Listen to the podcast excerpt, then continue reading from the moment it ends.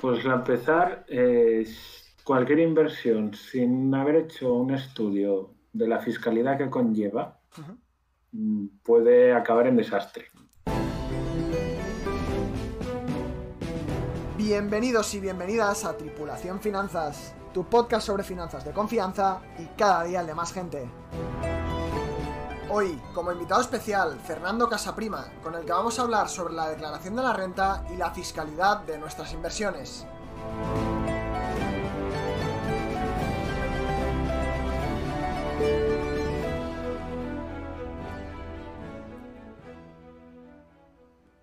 Muy buenas, bienvenidos y bienvenidas una semana más a Tripulación Finanzas, vuestro podcast sobre finanzas de confianza y cada día, cada semana el de más gente. Hoy tenemos eh, un, tema, un tema muy, muy, muy interesante. Es el tema de, fiscalidad y la declaración de la renta. Y más en el momento que, estamos. Y eh, lo vamos a, debatir, lo vamos, vamos a estar charlando con Fernando Casaprima, que es asesor fiscal y está esta noche con, nosotros. Fernando, muchas gracias por, acompañarnos en esta magnífica velada de, de domingo. A vosotros.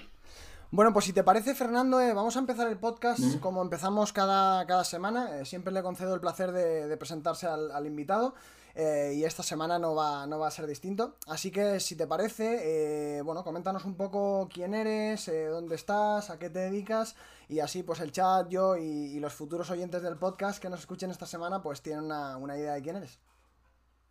Vale, pues voy a... Joder, qué difícil es presentarse. Eh, soy asesor fiscal en un despacho en Madrid que se llama Lafer Abogados. Eh, es especializado ese despacho en Derecho del Deporte, pero bueno, también tiene rama laboral y fiscal. Y yo estoy graduado por la Universidad de Oviedo en Derecho y ADE. Eh, llevo en Lafer pues casi dos años y pico y ahí prestamos un asesoramiento tanto a persona física como a persona jurídica. Todo tema de tributación, ya sea desde presentaciones de impuestos, requerimientos, preparación de demandas, lo que sea. Y nada, pues no sé qué más contarte, la verdad. Has dicho que vuestro, vuestro foco, eh, está, ¿he entendido deportistas? Derecho al deporte, sí. Sin, sin, sin entrar mucho en detalle. Eh, no puedo. ¿Algún Leo Messi por ahí? Bueno, ¿algún, algún futbolista de primera? No puedes, ¿no? no puedes. vale, vale.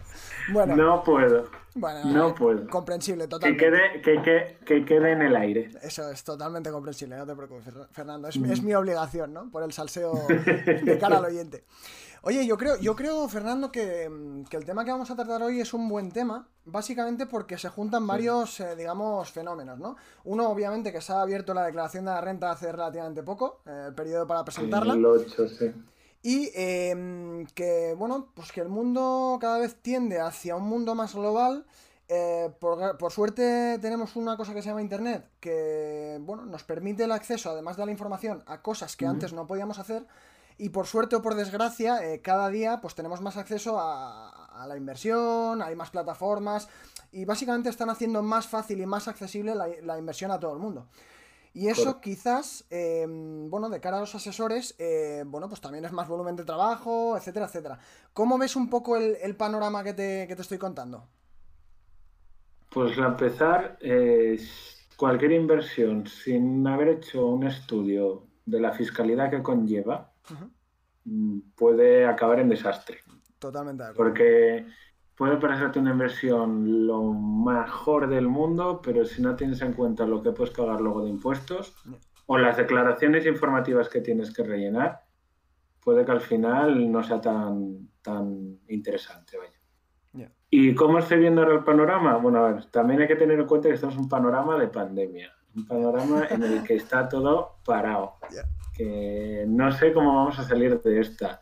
Pero también es verdad que toda la pandemia lo que ha facilitado son inversiones, ha facilitado todo el tema, digamos, telemático, digamos, toda la tecnología. Entonces lo que estamos viendo ahora sobre todo son muchas inversiones, pues eh, como vamos a comentar ahora, a través de criptomonedas, no tantas inversiones físicas, sino más inversiones desde el aspecto tecnológico. Entonces eso también va a llevar una tributación detrás y unas obligaciones informativas que cualquier inversor debe tener en cuenta.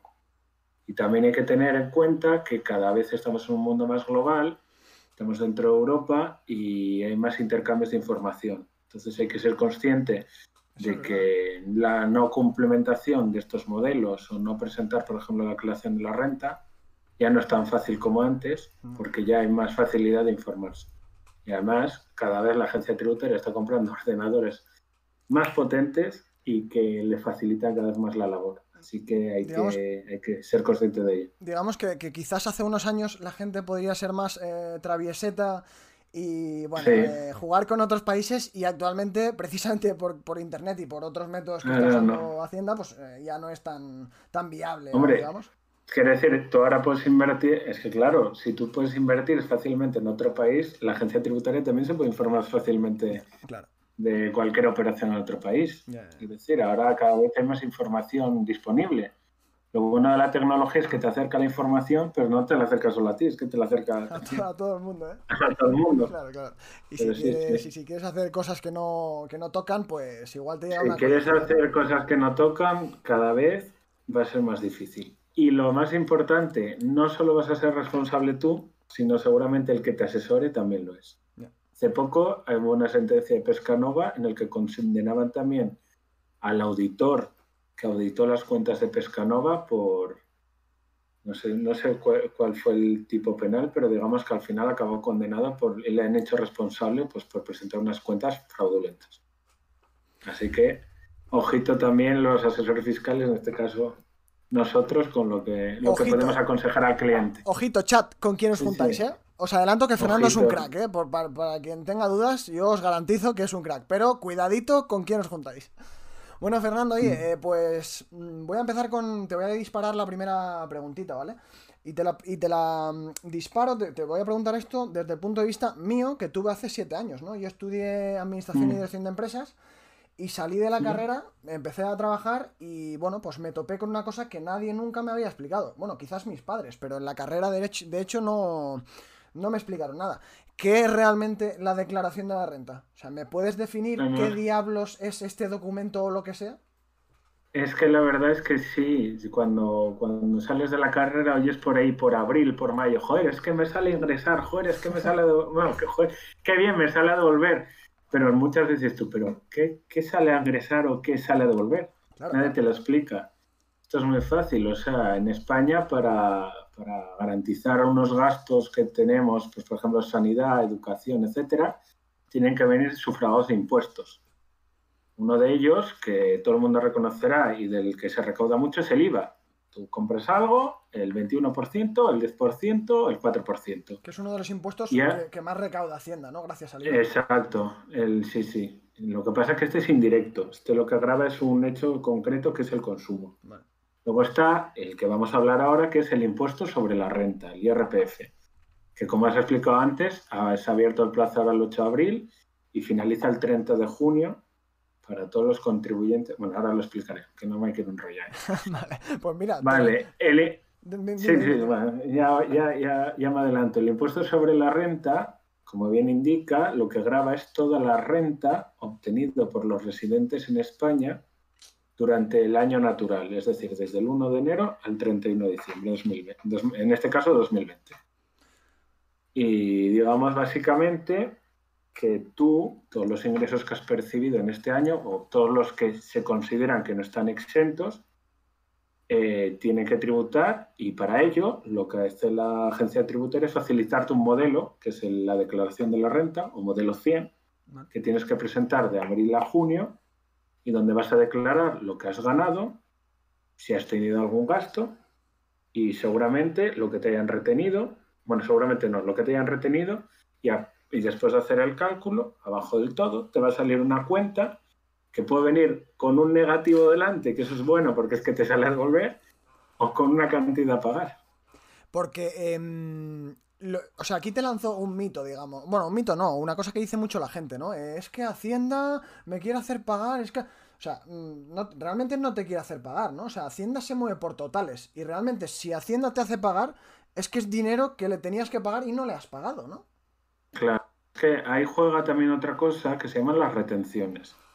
Tú, por ejemplo, si ves una nómina, tú ves una nómina y vas a ver el importe bruto digamos, la seguridad social que vas a pagar en función de tu salario y otra cosa que se llama retenciones, hmm. retenciones a cuenta. ¿Eso qué es?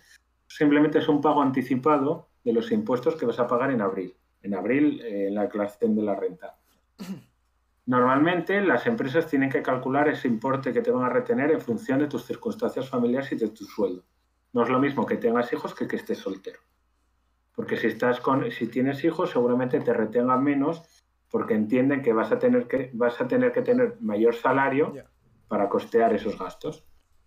¿Qué pasa? Si te han retenido de manera correcta y no tienes otros ingresos, la declaración o te va a salir a devolver o te va a salir a pagar muy poco.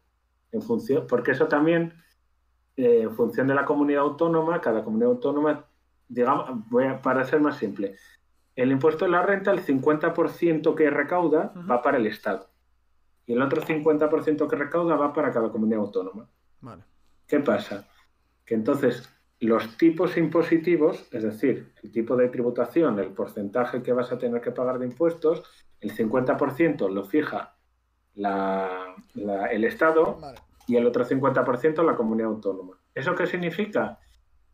Que si eres residente en Cataluña, como es tu caso, vas a pagar más impuestos, ya te digo de mano, porque es el, los que tienen los tipos más altos, que por ejemplo Madrid, que es la comunidad autónoma con los tipos más bajos, y un andaluz va a pagar menos impuestos que un asturiano, que es mi caso.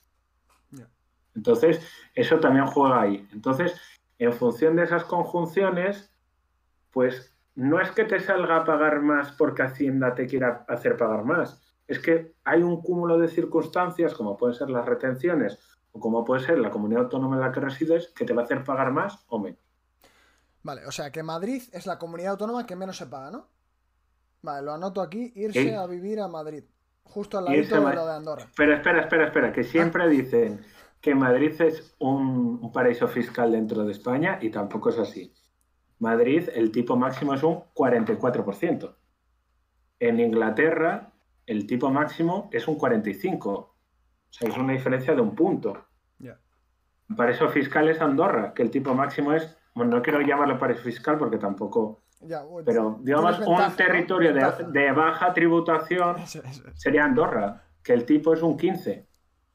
Un 44, ¿te parece un 44? Un tipo, el tipo máximo, digo, ¿eh? un tipo que te haga pensar, uy, vaya paraíso fiscal, que te están quitando casi la mitad de las rentas. No lo sé. ¿eh? Cuando Yo lo dejo ahí. ¿eh? Cuando dices dónde resides, ¿es donde estás empadronado? ¿O.? No. No. O sea. No, no, no es cuando. claro. Es que esa es, esa es buena pregunta. O sea, no todo el mundo está obligado a presentar la declaración de la renta. Solo ingresa la declaración de la renta, o sea, solo tienen que presentar los residentes españoles eh, en el año anterior. Vale. ¿Qué ¿Y cómo se, o sea, cómo se prueba, cuál es la prueba de residencia? O bueno, ¿qué, ¿qué, cómputo hay que tener en cuenta? Pues hay que tener en cuenta 183 días naturales residiendo en España. 183 días de residencia efectiva. ¿Qué quiere decir? Que si tú, por ejemplo, tienes una casa en Francia y tienes una casa en España, pero en realidad has estado viviendo todo el año en Francia, tú no eres residente aunque tengas una casa en España o incluso estés empadronado en España. Porque lo que se tiene en cuenta es la residencia efectiva. Es decir, que tú compres aquí, que tú con gastos de luz, gastos de agua, que tú te desplaces por, por, eh, Madrid, por ejemplo, etc. También es verdad que dentro del impuesto de la renta, que es que somos muy listos los españoles, no solo tenemos en cuenta los 183 días. ¿Qué pasa, por ejemplo, en el caso de un residente o de una persona que esté 183 días en España, o perdón, 183 días en Francia y 182 días en España, pero la fuente principal de sus rentas sea España? Pues ahí hay un artículo, el artículo 9, el, apartado B dice, ser residente en España, uno, si has residido más de 183 días en España, o B, si tu principal fuente de rentas o tu principal centro de intereses económicos y vitales está en España. Es decir, que muchas veces lo que se suele atraer son, se suele atraer la residencia a España cuando tu principal fuente de rentas está en España o cuando eh, tu familia vive aquí, por ejemplo.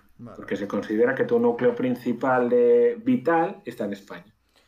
y normalmente si cumples la primera regla ya no cogen la segunda. ¿eh? Dice, tú, tú has estado 184 días, pues ya eres residente a presentar el IRPF. ¿Y que pagues de una comunidad autónoma a otra? ¿De qué, de qué depende, Fernando? Pues eh, se coge el mismo criterio en, el, mismo. Es decir, por ejemplo, salvo las comunidades forales. Las comunidades forales, que son Navarra y País Vasco, esas tienen, tienen, el, tienen la competencia sobre el IRPF. Es decir, que ellos se fijan su cuota, se fijan su normativa, es decir, son tienen la competencia plena. Son autónomas, ¿no?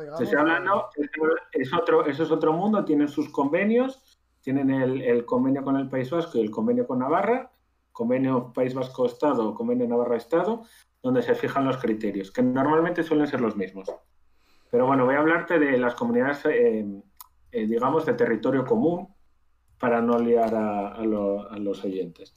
En este caso, por ejemplo, si tú tienes una casa en Cataluña, tienes una casa en Valencia, si tú has estado 183 días en Valencia, tú eres residente de la comunidad valenciana y presentas el impuesto a la comunidad valenciana. De hecho, cuando os metéis en la declaración de la renta, cuando llegues al borrador, en la parte de arriba, o sea, en la primera hoja, lo que primero que te va a pedir es fecha de nacimiento, tu estado civil y la comunidad autónoma. ¿Por qué te dice la comunidad autónoma? Ojito que esto lleva muchos errores y hay gente que se equivoca. No es la comunidad autónoma en la que has nacido. Anotad, chat, es la autónoma, Es la comunidad autónoma donde habéis residido el año pasado. ¿Por qué? Porque en función de esa comunidad autónoma van a calcular tu cuota a pagar o tu cuota a devolver. Claro, claro, Y realmente, claro, y si aquí pones una comunidad que te perjudica aunque no sea la que estuviste, o sea, pones la de ahora, ¿vale? Imagínate, pones la en la que estás mm. ahora y te perjudica. Ahí Hacienda, mutis en boca, ¿no? Cremallera y. Normalmente, normalmente hace mutis en boca. Sí, ¿no? Nunca, no, no, no te va a llegar una notificación de Hacienda diciendo, uy, te has confundido de comunidad autónoma. te voy a marcar la buena y te devuelvo 300 euros. No, no. vale, vale, vale. Pero como te confundas de comunidad autónoma en, eh, en perjuicio de otra, te va a llegar, por ejemplo, la comunidad autónoma, la Agencia Tributaria de Cataluña y te va a decir, oye, usted ha marcado la casilla de Madrid. Según los datos que obran en esta oficina, usted debería residir en Cataluña.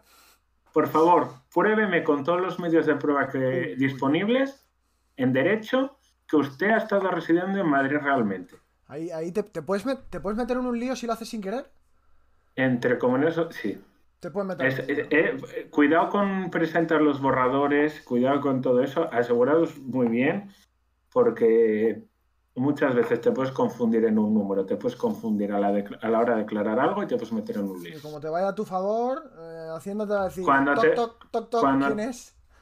Exacto, cuando vaya a favor de la agencia tributaria, es decir, cuando la hayas perjudicado a ellos, te van a tocar la puerta y vas a tener un problema. Y otra cosa que quería decir que no había dicho es que no todo el mundo está obligado, aunque sea residente, a presentar la declaración. Me explico. Si tú, por ejemplo, tu salario es inferior a los 22.000 euros, de un solo pagador, tú no estás obligado a presentar la declaración. En cambio, si tú has trabajado en el corte inglés y has trabajado en Telefónica, tú tienes la obligación, tienes dos pagadores, te pagó Corte Inglés y te pagó Telefónica. Tú tienes la obligación de presentar la declaración si tus ingresos superan los 16.000 euros, me parece. Tengo aquí una chuleta porque el número no me acuerdo.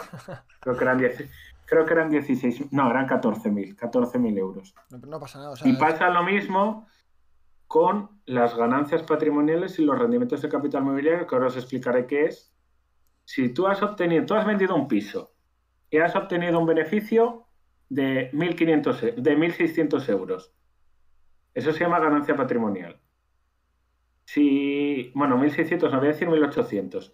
Si has obtenido 1.800 euros de beneficio, tienes que declarar en el IRPF. Pero si es inferior a 1.600, no. O sea, hay que tener en cuenta también los importes. Y también hay que tener en cuenta otra cosa, igual me estoy enrollando, no, quieres preguntarme algo. No te preocupes que es otro consejo que os doy.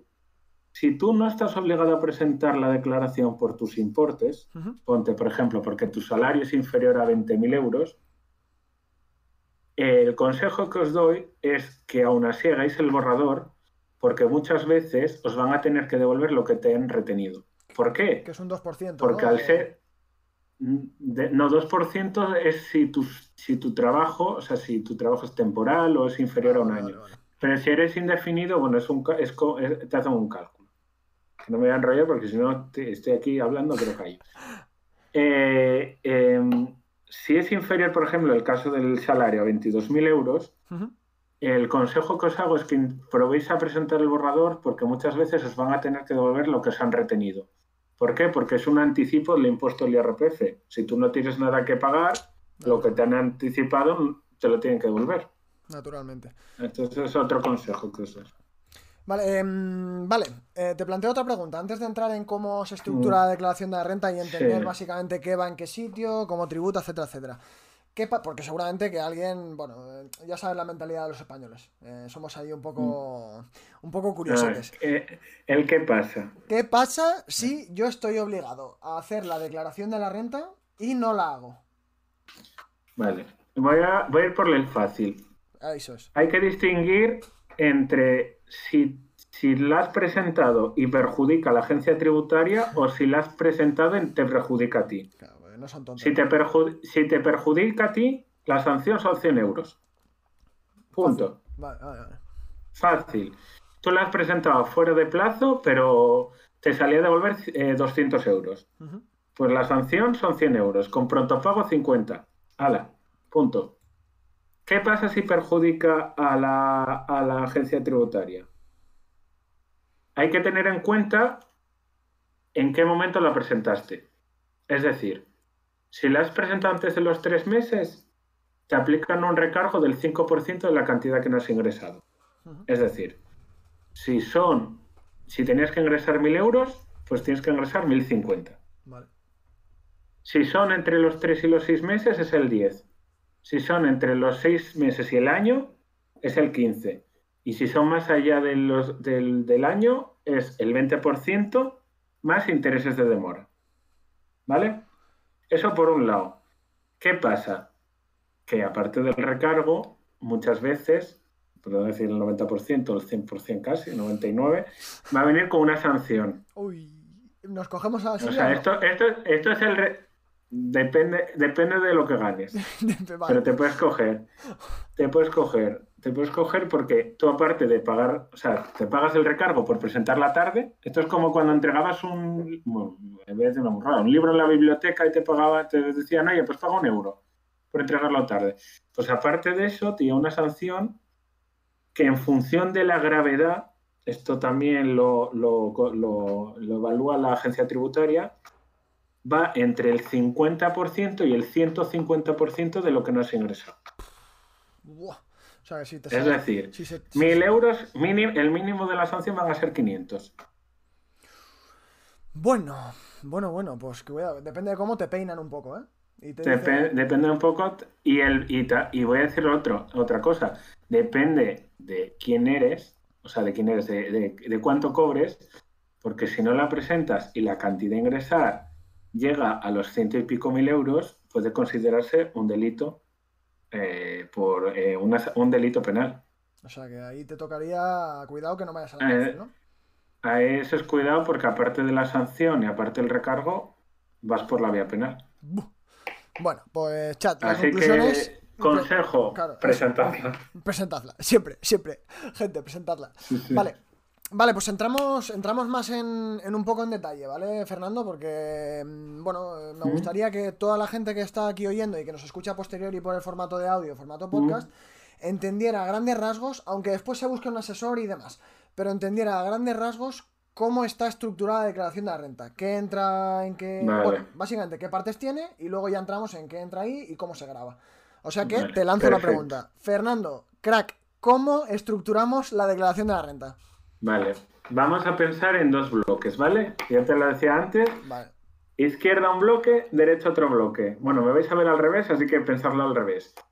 Hay cinco tipos de renta básicas. ¿vale? Que son los rendimientos del trabajo, rendimientos de actividades económicas, rendimientos del capital mobiliario, rendimientos del capital inmobiliario ganancias patrimoniales y bueno, pon otro dedo porque te voy a decir otra que también, también entra dentro, que son las imputaciones de rentas. Vale. Esta última no me ha gustado el nombre, ¿eh? No sé si me equivoco, no, Fernando, pero... Nah, esta, esta, eh, mucha gente eh, no la suele presentar y, bueno, eh, también tiene obligación de, de hacerlo. y es la mítica, es como la, la, prima fea. Es como la, la, que queda, la que queda para atrás. Bueno, cuidado, eh, que la prima fea te puede presentar a guapas. Cuidado, Vale, pues vamos. En este caso no, porque siempre te sale a pagar.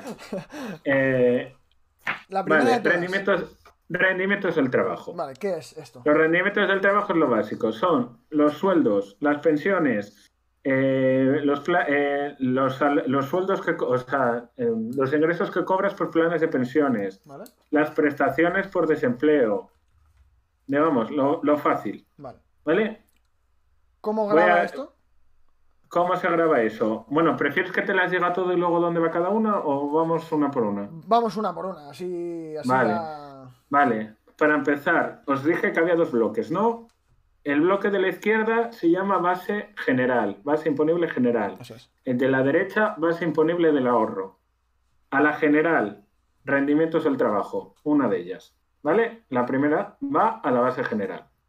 Ahora os digo la diferencia. Luego, cuando termine, os digo la diferencia. Siguiente, rendimientos del capital inmobiliario. ¿Esto qué es? Básicamente son los arrendamientos, los alquileres. si yo tengo un piso, lo alquilo, caput. Y yo lo alquilo y gano un dinero, eso es un rendimiento del capital inmobiliario, inmobiliario de inmueble. Punto. Tampoco es muy complicado. Que sigue yendo la general, ¿eh? Sigue yendo a ¿Eh? la izquierda, sigue yendo a la general. Esa sigue a la izquierda, la general. Muy bien. Rendimientos del capital mobiliario. Estos, voy a deciros cuatro tipos, porque son, ahí se, dentro de la norma se dividen en cuatro tipos. Estaría primero eh, los dividendos asimilados, es decir, eh, a ver cómo os lo digo, la participación en los fondos propios de las entidades. Es decir, yo tengo una sociedad, tengo unas acciones y me dan dividendos o unas participaciones. Luego están los que se llaman de cesión a terceros de capitales propios. Es decir, yo adquiero una letra del tesoro. Yo eh, tengo un pagaré unas obligaciones eh, subordinadas. Es decir, esto, esto también es un rendimiento del capital mobiliario. Luego está los rendimientos que te dan los seguros de vida en validez. Por ejemplo, cualquier seguro que te da un rendimiento está ahí. Ya estamos por tres. no, son productos para nada extraños, ¿eh? Me pensaba que me dirías cosas raras, ah, pero. No, no, no, no, no, no, no son cosas raras. Y luego está el cuarto, que es como el cajón desastre, que es, por ejemplo, si obtienes eh, ingresos por arrendamientos de bienes muebles, es decir, pues por ejemplo, qué sé yo, no te dedicas a ello, pero alquilas tu coche. O tu coche, qué sé yo, es de, qué sé yo, lo llevas a una exposición y te dan un dinero por él. O, pues, por ejemplo, eh, de un negocio. Mm, no sé, o sea, es que es, como el cajón de desastres es bastante complicado. Sí, sí, vale, vale. esos cuatro. Los tres primeros que he dicho, en caso de dividendos, eh, intereses, eh, las letras del Estado, del Tesoro, eh, los pagarés y los seguros de vida e invalidez van al ahorro, es decir, a la de la derecha. Ah, la prima fea, la prima fea, o sea, la de para abajo, va a la general. Vale, vale, vale. ¿Ok? Vale, vale. Vale. Luego está rendimientos de actividades económicas. Voy ya por el cuarto, ¿eh? No sé si te pone a escribir, no sé si se están perdiendo algo. no, no, no, pues no, Solo han puesto una pregunta que ahora te la trasladaré, pero no te preocupes. Vale. el chat está. vale. Guay. Rendimientos de actividades empresariales. ¿Esto qué es? Autónomo de toda la vida, él emite facturas, el, el del bar que se dedica al taxista, etcétera como, como en, vez de, en vez de hacer trabajo por cuenta ajena, lo hacen por cuenta propia, ellos en vez de percibir salarios reciben rendimientos de actividades económicas. ¿Eso dónde va? A la general. A la izquierda, ¿no? Ganancias, y bueno, ahora me queda ganancias y pérdidas patrimoniales, que esos son eh, los, los, plusvalías o el beneficio que obtienes por la transmisión de elementos patrimoniales. Ah, no, igual no. Por ejemplo, en nuestro caso, compramos una criptomoneda y la vendemos más cara. Ahí está. Eso es una plusvalía. Compramos un inmueble y lo vendemos. Vale, esos son los básicos. Luego hay otro, que es otra prima, bueno, no es prima fea, pero por ejemplo, ganas un premio. Que si lo vas a pasapalabra y, y ganas el rosco, eso es un premio. O te toca la Thermomix de turno. Eso también son ganancias patrimoniales. Entonces voy a dividirlas entre las primeras que os dije, la de un inmueble o vendo una cripto, que van a la base del ahorro, porque hay una alteración del patrimonio, y las que no hay una alteración del patrimonio. ¿Por qué no hay una alteración del patrimonio? Porque te dan una, cosa que tú no vendes, o sea, tú la has obtenido. Es decir, un premio, un, una Thermomix, y esas van a la general. Oye, ¿cómo, cómo ahora, disculpa, eh, pero te hago la pregunta, ¿cómo, ¿cómo, graban los premios? Porque es la típica conversación de noche de borrachera que ah. cada uno se tira su propio triple y todo el mundo tiene la razón sin tenerla, ¿no? Uno dice, uh, la mitad se lo lleva Hacienda. Otro, ah, no, es el 39%, 40%. Sí que es verdad que la, sí que es verdad que la, que la, hay una parte que se lleva Hacienda. Hacienda para empezar, cuando te da un premio hace una retención. Te aplica una retención, no me acuerdo cuánto es el porcentaje, pero ellos te retienen una parte de tu import, de lo que has obtenido. Entiendo que será un poquito elevado. Ponte, me parece que era un 20 y algo. No, no, ah, era un 20 y algo. Ni tan mal, Ni tan mal. Creo que sí, creo que te retenían un 20 y algo.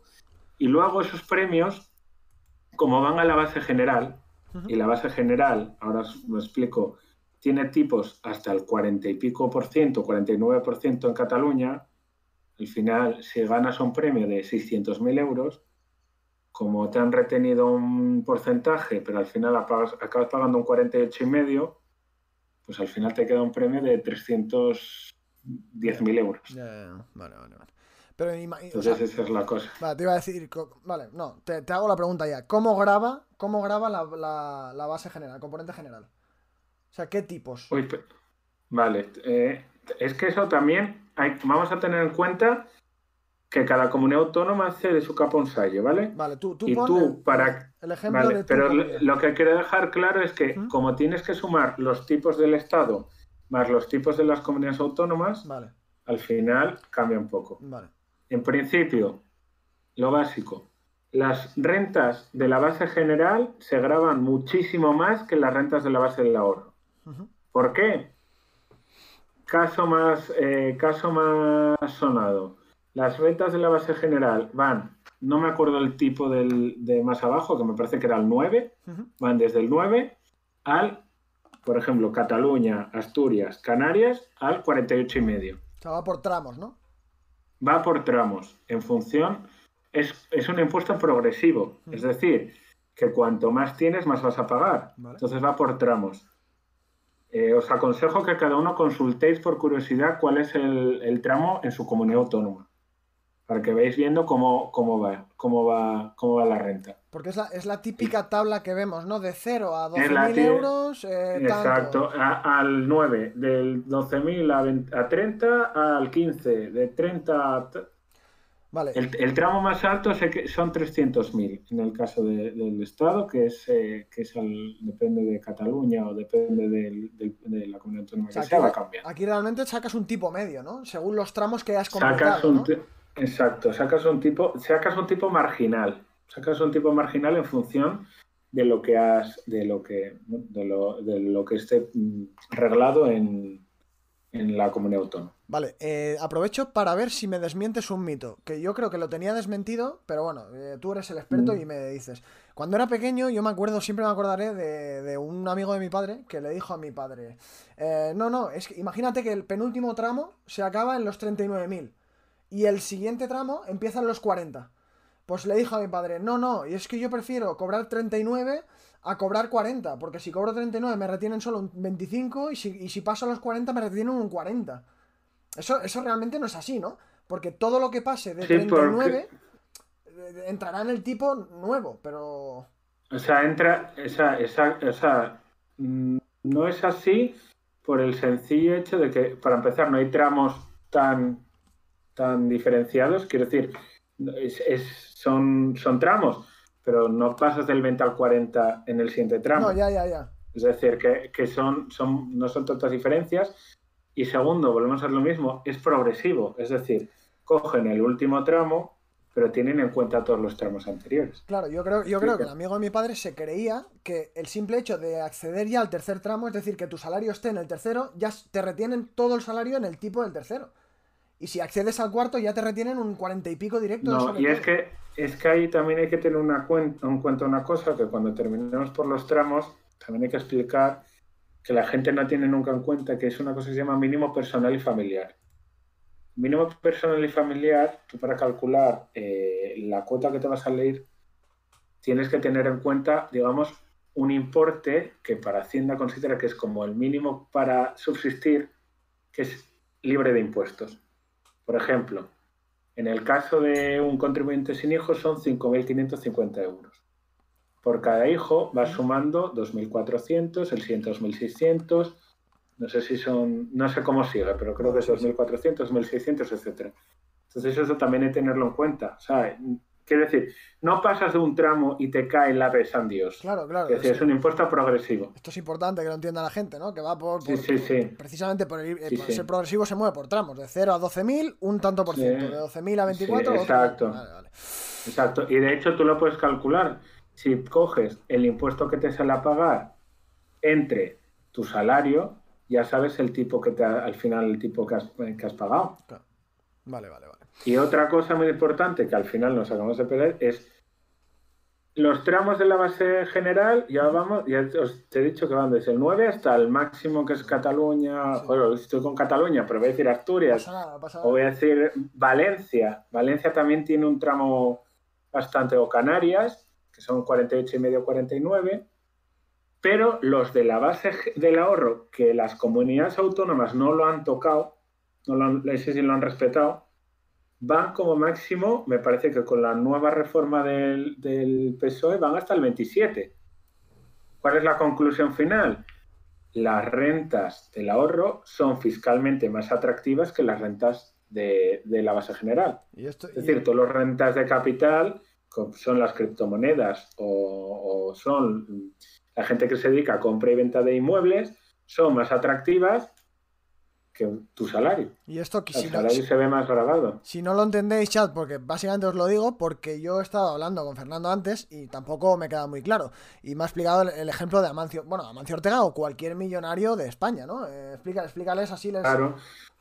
Pues por ejemplo, no sé si os dais cuenta o no sé si os habéis fijado que muchos de los ricos dicen, es que Amancio acaba de percibir un dividendo de 600 millones de euros. Por ejemplo, los grandes, grandes, grandes ricos no perciben sus rentas eh, de, su salario, quiere decir, no tienen un salario asignado. Porque si no, normalmente ellos un lo medio del 40 y pico, ¿no? Del 48. Lo que suelen hacer es percibir su, trabajo, o los CEOs lo suelen percibir vía dividendos, vía intereses. ¿Por qué? Porque al final dices tú, si voy a cobrar un millón de euros, ¿cómo lo prefiero cobrar? ¿Como salario y que me casquen un 48%? O como un dividendo y que me casquen como máximo un 27. Claro. Al final te ahorras una barbaridad de tributación. y todos los ricos es lo que se dedican es a percibir dividendos, a percibir intereses y, y, de eso viven. Claro, de eso viven. Imagínate, imagínate si Amancio decide tener un sueldo, un salario de 600 millones. Eh, Hacienda tocando las castañuelas y yendo a Pues calcula que va a pagar pues 300 millones. Seguramente. casi la mitad. Qué barbaridad, qué barbaridad. Eh, bueno, y vale, pues hablando de tributaciones, eh, las ganancias de capital, em, bueno, digamos, mm. el componente del ahorro, ¿cómo tributa? Que es lo, que no hemos hablado aún. Hemos hablado de los tramos del, general, pero el componente del ahorro, bueno, hemos hablado y no. A ver, el componente del ahorro, que vuelvo a insistir, son básicamente las ganancias patrimoniales, salvo los premios y los rendimientos de capital mobiliario, salvo los estos extraños que os conté. Vale lo que suelen ir es a un tipo que va desde el 19 eh, al 27. Que lo han cambiado este Ahora mismo, ahora mismo no estoy seguro. Si me dejas un segundito, porque tengo aquí las tablas abiertas. yo creo que lo han cambiado este año. Yo tenía, bueno, cuando estudiaba el máster creo que se movía hasta el 23. Sí, es que puede ser, ¿eh? Es que perdona, porque van, van desde el 19 hasta el 26. Claro, es que lo han cambiado, lo han cambiado. Norma- desde el 19 al 26. También te digo, Entonces, Fernando, es, no- quiero es- decir, es normal que tengas chuletas, ¿eh? O sea, entran, entran una barbaridad de Claro, cosas no, aquí. que- no, no, es que claro, entran una barbaridad de, sobre todo las cifras, es que yo las cifras soy un desastre. No, no, pero... Entonces prefiero tener la chuleta y ya no, no decir burrados. Nah, totalmente normal. A ver, ¿qué, qué me comentabas? Disculpa, que te he cortado otra vez. Eh, Los tramos. nada, que los, los tramos van del 19 al 26%, entonces entended que sea más beneficioso pues para alguien súper rico tener pues todos sus ingresos a base de dividendos, de intereses y de ganancias de capital que de sueldos o de una factura que te hago, etcétera. Es lo que lo único que quería decir.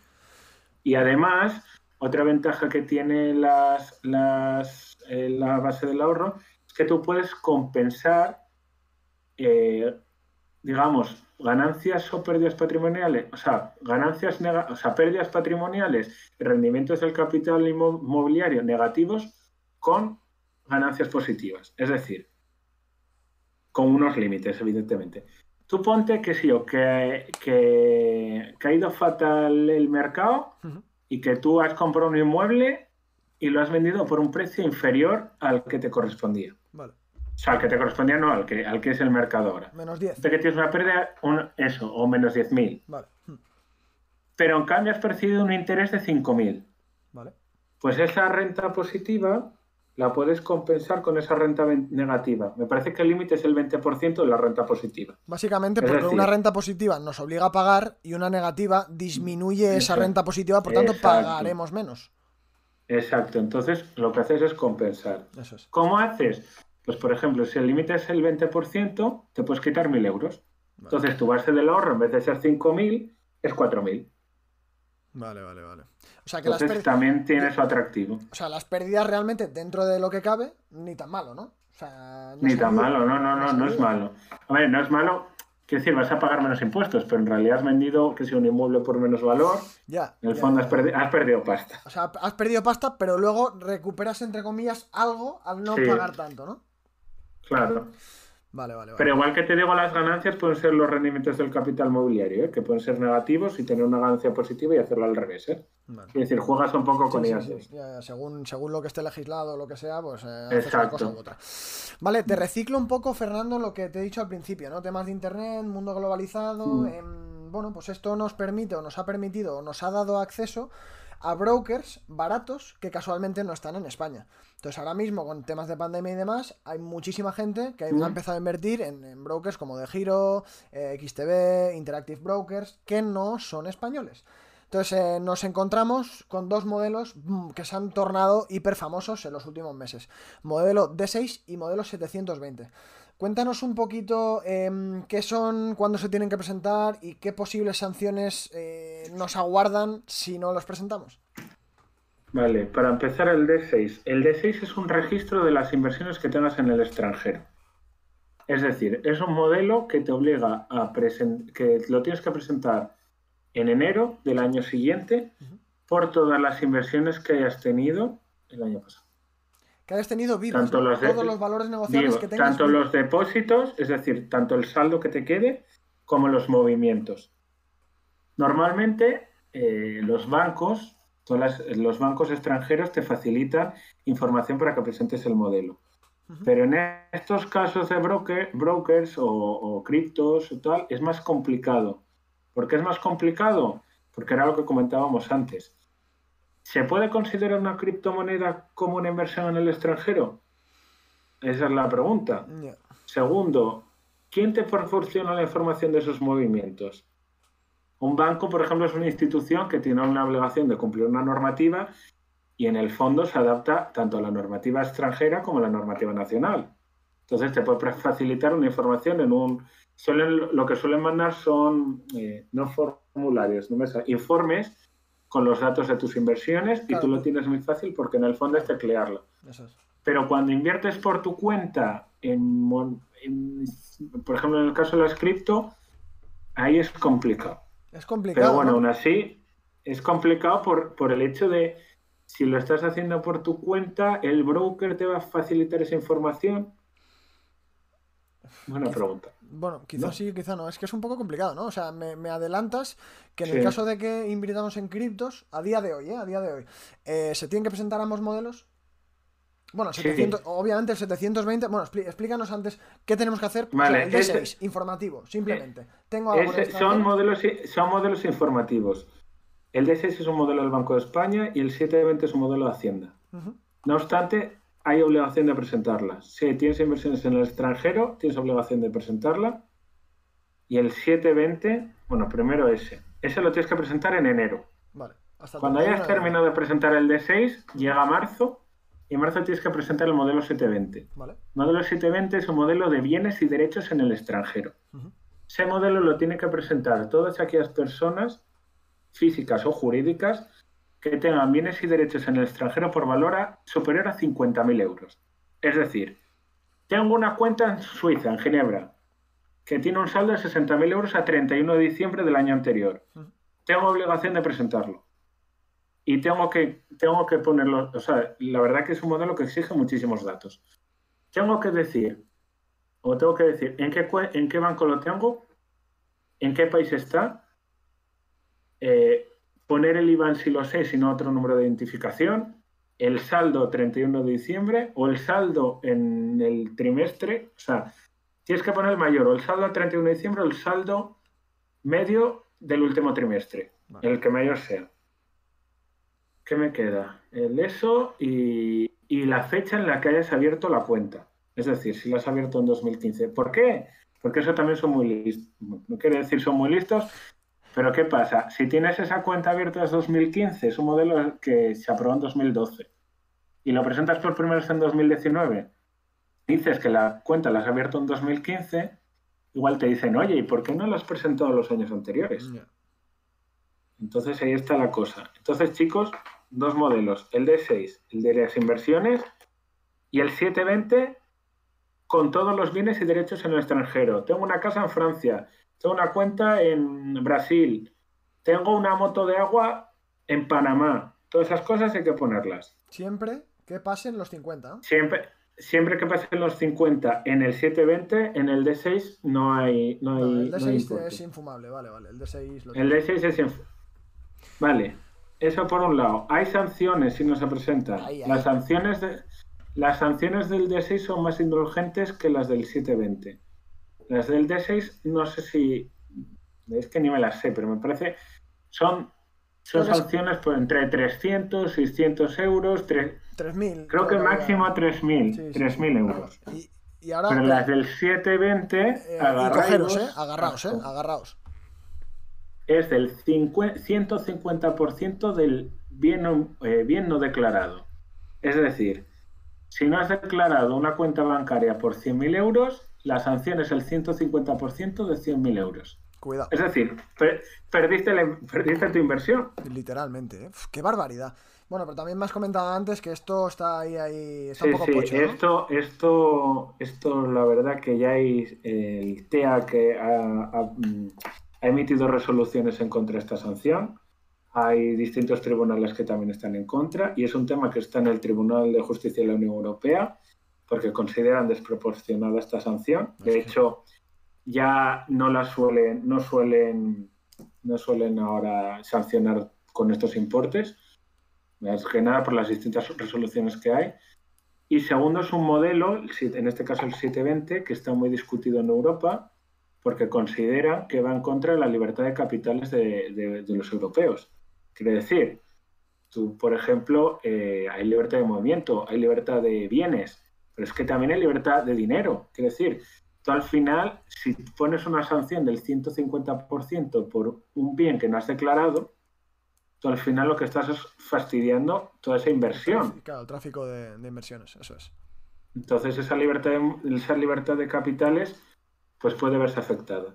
Entonces, en principio este año va a salir una sentencia, sino el que viene, que igual puede tumbar este modelo 720. ¿Tú crees que lo no van, obstante, ¿tú crees que lo van a tumbar? Yo creo que la sanción por lo menos sí.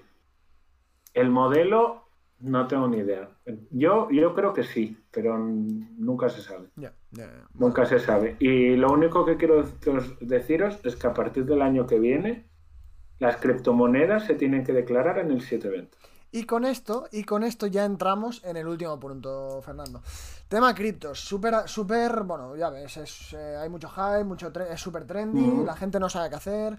Es una, bueno, es un nuevo tipo de inversión que realmente no está en ningún sitio, estando en todos lados es descentralizado totalmente.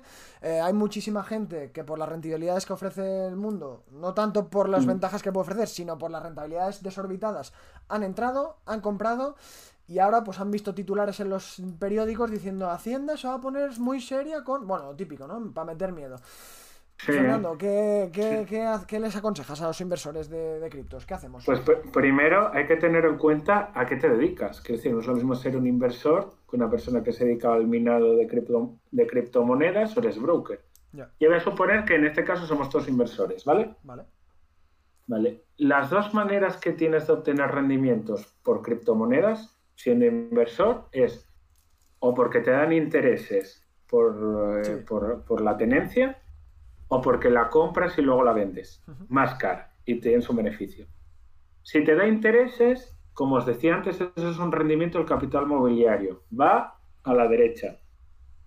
Si la vendes y tienes una plusvalía, también va a la derecha porque es una ganancia patrimonial. ¿Qué pasa? Hay que tener en cuenta los importes que has obtenido en todo el año. Porque si has obtenido más de 1.600 euros de beneficio, vas a tener que estar obligado a presentar la declaración.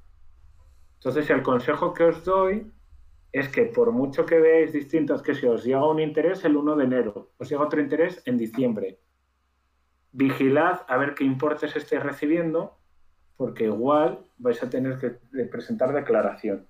Y ya os he contado un poco las sanciones que conlleva la presentación de declaración y si se pueden salvar, lo mejor que podéis hacer es presentarlo. Así que yo haría una, haría una planificación de lo que vais a percibir en todo el año, a ver si estáis obligados o no a presentar la declaración de la renta. Eso para empezar. O, de hecho, os lo diría, os diría ahora que lo hicierais, porque estamos en plazo para presentarla, a ver si en 2020 habéis percibido algún importe.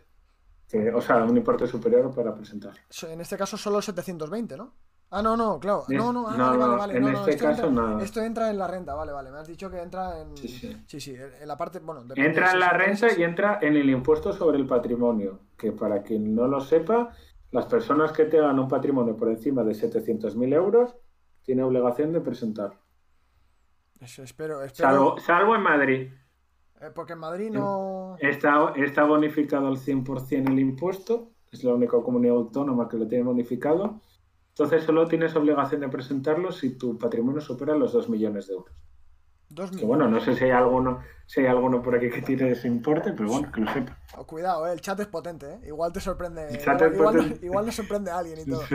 Vale, em, vamos con un par de preguntas que han, hecho en el, chat, mm. Fernando. Em, una, nos dice JJ Pelli, Juanjo, nos pregunta, una pregunta, si yo vivo en la comunidad autónoma A de alquiler o sea, está de alquiler en la comunidad autónoma. Y mi única propiedad es un 25% mm. de una vivienda en la comunidad autónoma B donde vive un familiar que no le saca dinero él.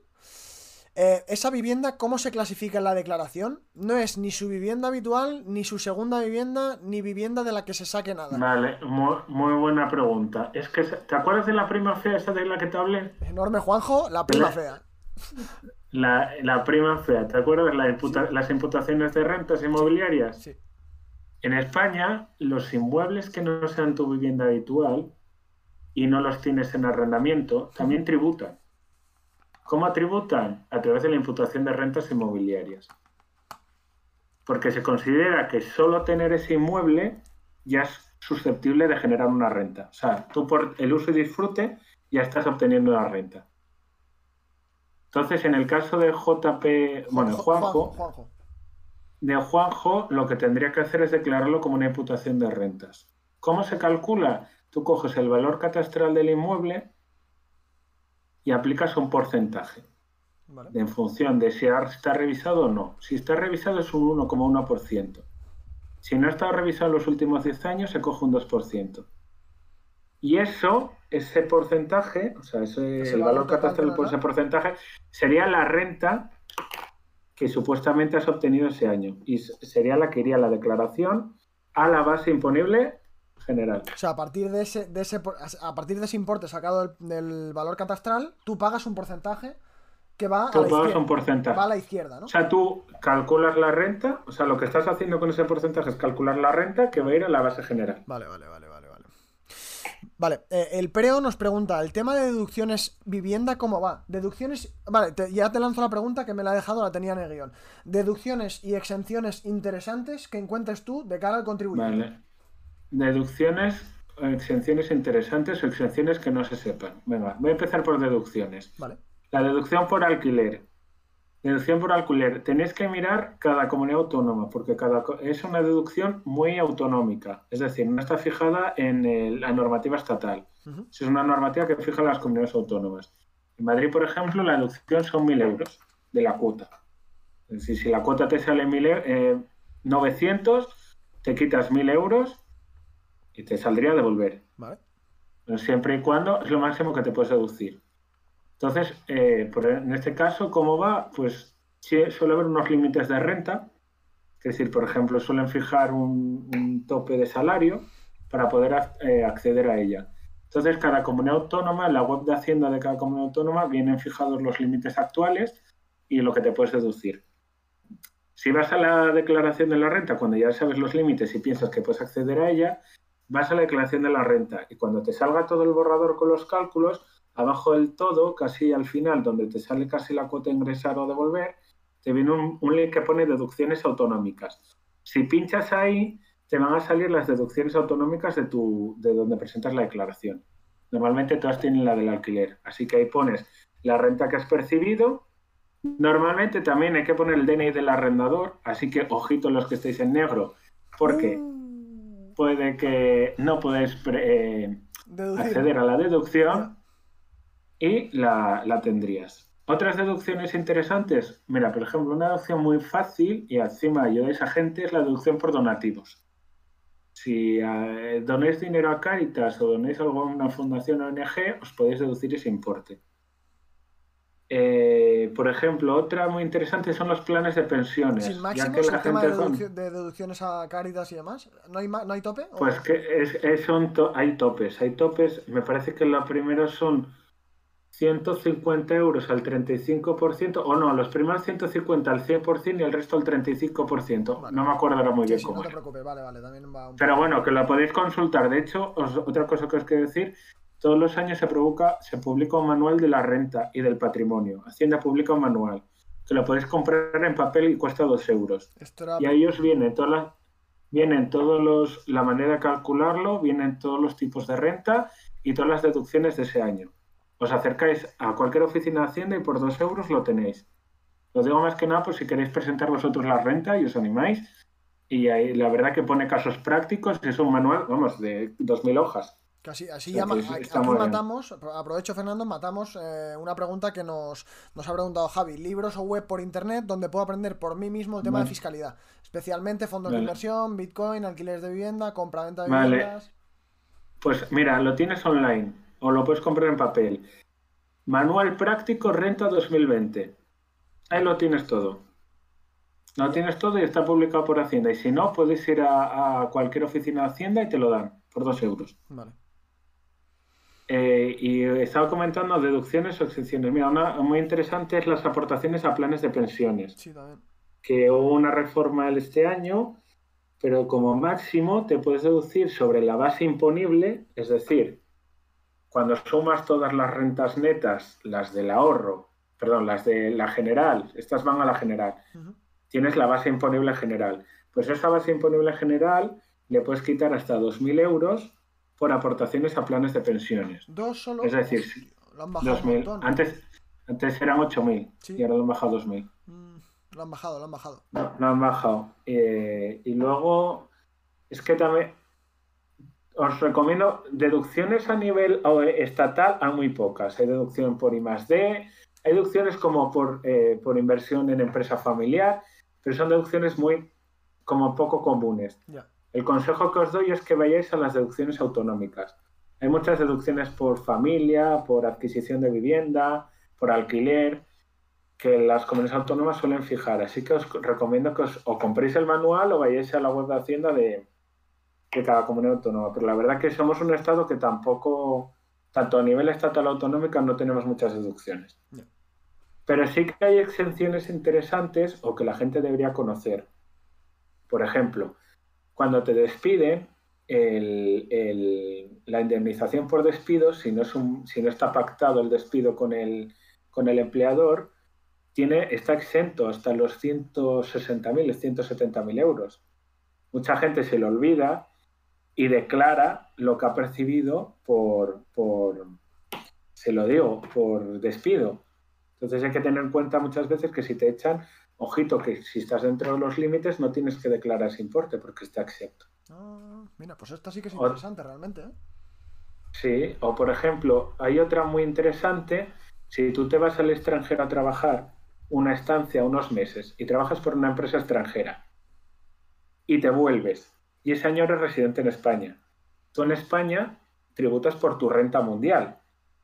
es decir, lo que has cobrado aquí, lo que has cobrado en la empresa extranjera. No obstante, el artículo 7p de la ley del IRPF deja exentos hasta 60.100 euros los rendimientos que hayas cobrado por un trabajo realizado en una empresa extranjera. O sea, que de esa cantidad es íntegra, no tendrías que... Eh, eh, sí, a ver, salvo que cobres más de 60.000 euros por tu trabajo allí, no tendría que tributar nada. Es complicado, es complicado. Esas, son... Os recomiendo que consultéis la ley del IRPF o el manual. Ahí te explica las deducciones, las exenciones. Pero el manual, la verdad que es muy completo y te lo pone todo.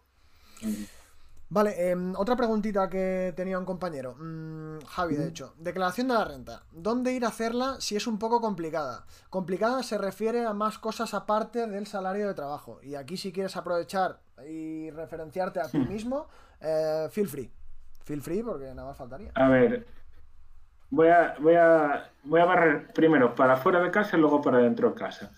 Si no es muy complicada, o sea, si es nivel medio, y no tienes ingresos, o sea, no quiero decir, no, no te ves ahora en una situación como para pagar a un asesor, lo que te recomiendo es ir a la agencia tributaria. La agencia tributaria, si no es una declaración muy complicada, te la puede hacer.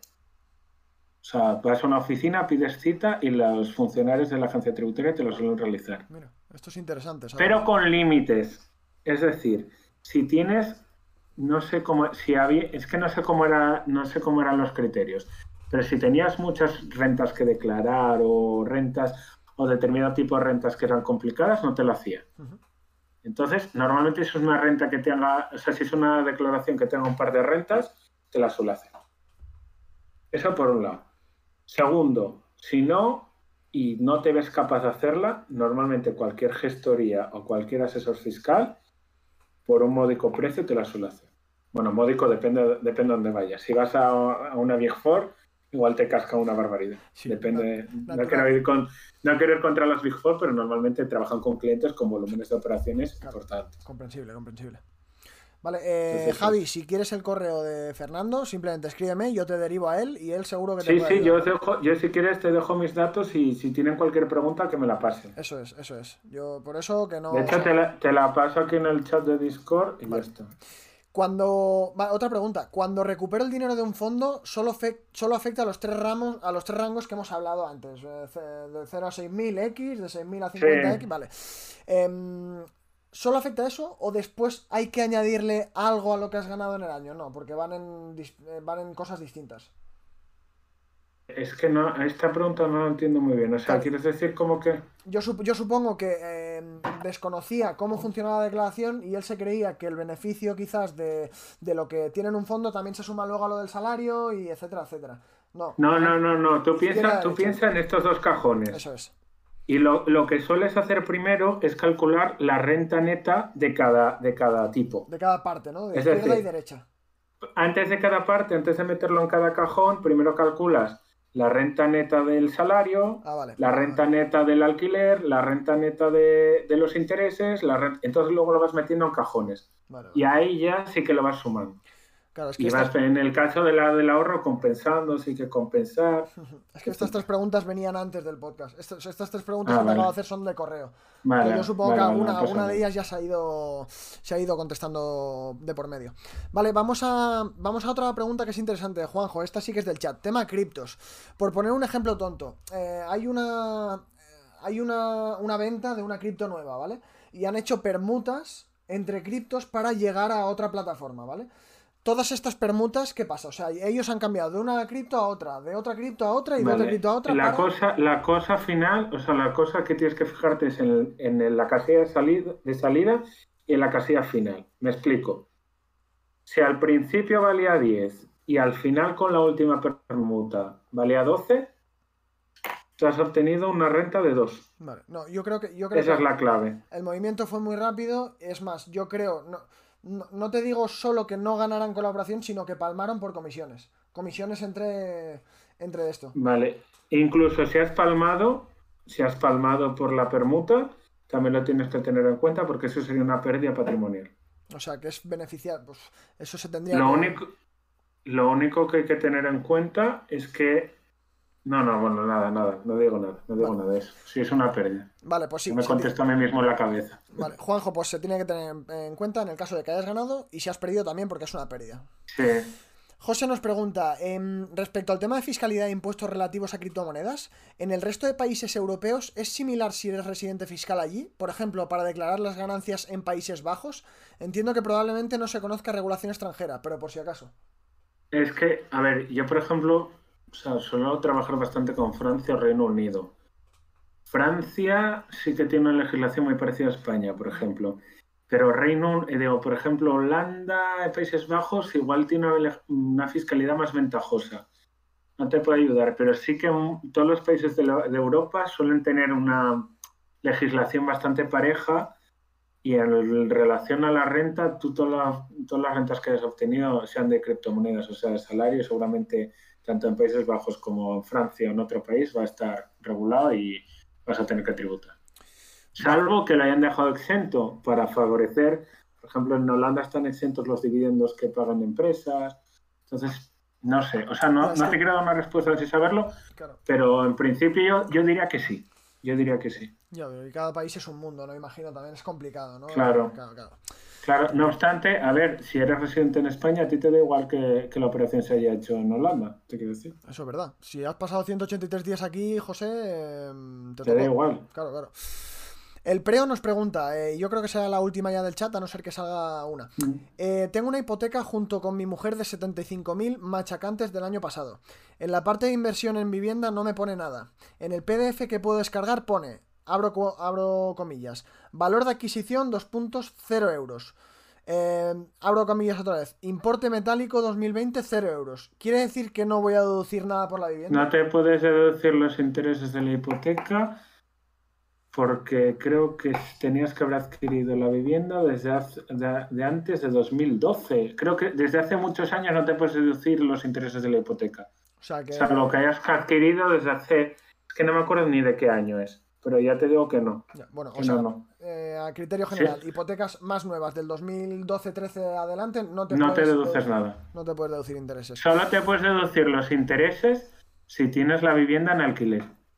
Si tienes la vivienda en alquiler, tú a los ingresos le tienes que restar los gastos. Y los gastos son el, el IBI, la comunidad, eh, consumos, los intereses de la hipoteca. No el principal, ¿eh? los intereses. Vale, etcétera. Vale, gente, pues, em, pues ya está, ya estaríamos eh, finiquitados con el podcast de hoy, súper interesante. Eh, Fernando, muchísimas gracias por, haber estado hoy aquí con nosotros y por haber compartido tanto conocimiento. No, no, no. Yo lo intenté resumir lo mejor que pude, la verdad. ¿eh? Y lo has hecho fenomenal. Si alguien se ha perdido, si alguien se ha perdido, de verdad, dejo ahí mi mail y gustoso de contestar. ¿eh? Pues lo dicho, chat, si queréis el contacto de, Fernando, no dudéis en pedírmelo, yo os lo paso. Em, y nada, em, Fernando, un placer haberte tenido. Eh, espero, tenerte otra vez. Y nada, muchas gracias a todos los que habéis estado aquí. Y, nos vemos en el lunes o la semana que viene en el siguiente capítulo del podcast.